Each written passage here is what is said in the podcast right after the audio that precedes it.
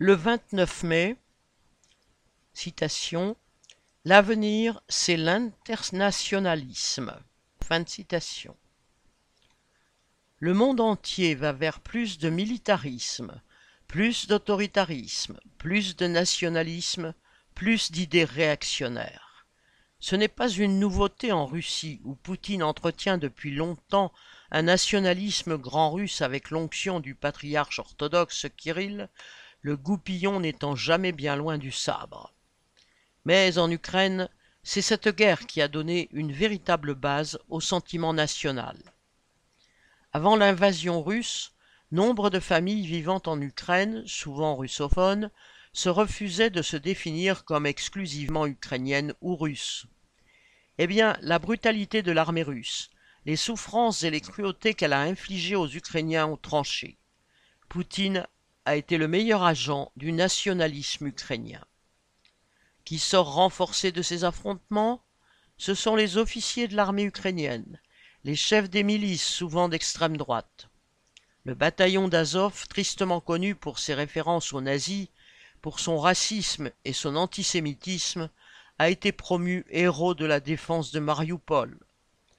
Alors que Poutine prétendait sauver les Ukrainiens du nazisme, c'est lui qui aura finalement accru le poids politique des dirigeants et des forces les plus réactionnaires. L'Inde, ce sous-continent, est une poudrière qui peut exploser à tout moment. Modi se maintient au pouvoir en jouant de la pire démagogie nationaliste, opposant les hindous aux autres et en particulier aux musulmans, multipliant les provocations contre eux. Et sur le continent africain, combien y a-t-il de démagogues prêts à faire ressurgir d'anciens conflits, prêts à s'appuyer sur les préjugés et alimenter les replis ethniques ou religieux que la misère et la faim ravivent? Le retour de la burqa en Afghanistan est un des signes les plus barbares du recul de notre société.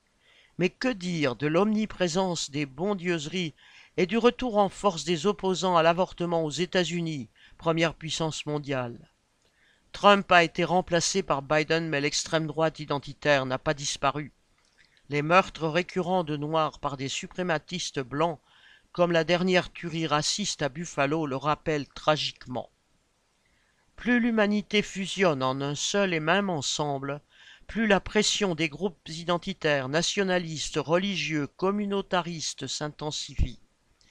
Plus nous travaillons et vivons ensemble, entremêlés et interdépendants les uns des autres, plus sont actifs ceux qui œuvrent à nous séparer et à nous opposer les uns aux autres en fonction de notre sexe, de nos idées, de nos origines ou de notre couleur de peau. Cette évolution est aberrante et profondément réactionnaire. Apple, Amazon, Total et toutes les grandes entreprises nous relient par une même chaîne de production et de consommation. Les mineurs du Congo, les ouvriers de Chine et du Vietnam les marins pakistanais ou philippins, les, les magasiniers et les livreurs d'ici. Aujourd'hui, la vie de milliards de femmes et d'hommes est à cheval sur deux, trois pays différents, quand ce n'est pas plus.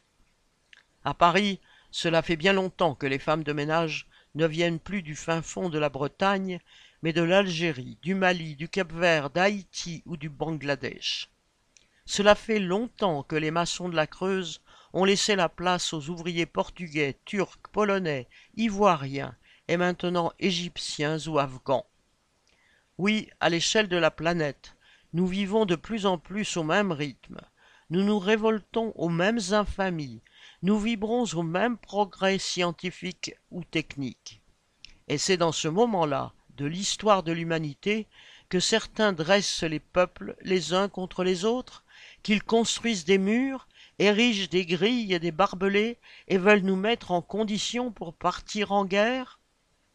S'opposer aux frontières, le monde du travail en a la capacité, à condition de renouer avec la conscience de ses intérêts de classe. Avec la conscience, comme disait Marx, que sous le capitalisme, les travailleurs n'ont pas de patrie. Les travailleurs n'ont pas de patrie car aucun pays ne leur assure le pain et le toit, pas même celui où ils sont nés. C'est la réalité vécue par des centaines de millions de femmes et d'hommes condamnés à l'exil. C'est la réalité des femmes et des hommes condamnés à vivre dans des camps infâmes. C'est ce que vivent des millions de migrants ballottés d'un pays à l'autre pendant des années. Le propre d'un exploité est d'être voué à se déplacer, à changer de région, de pays et parfois de continent pour étudier ou pour travailler et gagner sa vie. Le nationalisme, ce n'est bon que pour les bourgeois. Il leur sert à soumettre les exploités à leurs intérêts. Notre sort, notre émancipation dépendent de notre capacité à faire revivre la conscience de classe, la conscience d'avoir à se battre avec tous nos frères d'exploitation contre les exploiteurs, la conscience internationaliste. Il n'y a pas d'avenir pour les travailleurs et pour la société dans son ensemble en dehors de l'internationalisme. Dès son origine, le capitalisme a fait tomber les frontières et il a progressivement uni les différents continents dans un même système de production. C'est un processus irréversible qui rend possible le communisme. Cette division internationale du travail est aujourd'hui si poussée qu'aucun retour en arrière n'est possible sans devoir se passer de la quasi-totalité des objets que nous utilisons tous les jours. Même aujourd'hui, quand les puissances occidentales voudraient se passer du gaz russe, elles n'y arrivent pas, et Le Pen, chantre du protectionnisme en France, ne le demande même pas. Les multinationales gèrent l'économie à l'échelle du monde et elles prouvent qu'il est possible de le faire. Elles le font de façon désastreuse et irresponsable, mais elles ont construit les puissants outils de prévision, d'organisation, de rationalisation susceptibles de répondre aux besoins de l'humanité tout entière. En les arrachant des mains des capitalistes, les travailleurs peuvent faire en sorte qu'enfin l'humanité maîtrise son économie, la planifie consciemment pour répondre aux besoins de toute l'humanité et pour assurer l'avenir de la planète. Un objectif aussi vaste peut sembler inatteignable, voire fou, à une époque où même s'organiser à l'échelle d'un pays est compliqué. Mais, je le répète, notre classe sociale est déjà organisée à l'échelle internationale par les capitalistes eux-mêmes. À l'échelle du monde, la classe ouvrière n'a jamais été aussi forte numériquement qu'aujourd'hui. Il y a partout des prolétaires qui se battent, en Chine, en Inde, mais aussi au Pakistan, en Birmanie, en Indonésie et même aux Maldives. Au Sri Lanka, les travailleurs luttent pour résister à l'effondrement de leur niveau de vie. En février, des milliers de travailleurs haïtiens du textile, surtout des femmes, ont manifesté pour le triplement de leur salaire minimum à 1500 gourdes, soit 13 euros par jour.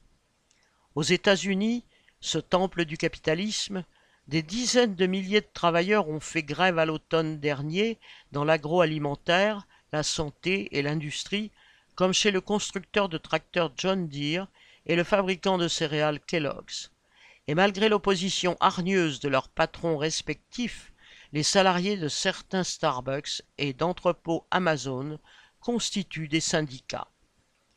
Toutes ces luttes sont limitées, voire isolées, mais elles montrent que la lutte des travailleurs est aussi indissociable du capitalisme que le sont l'exploitation et les guerres.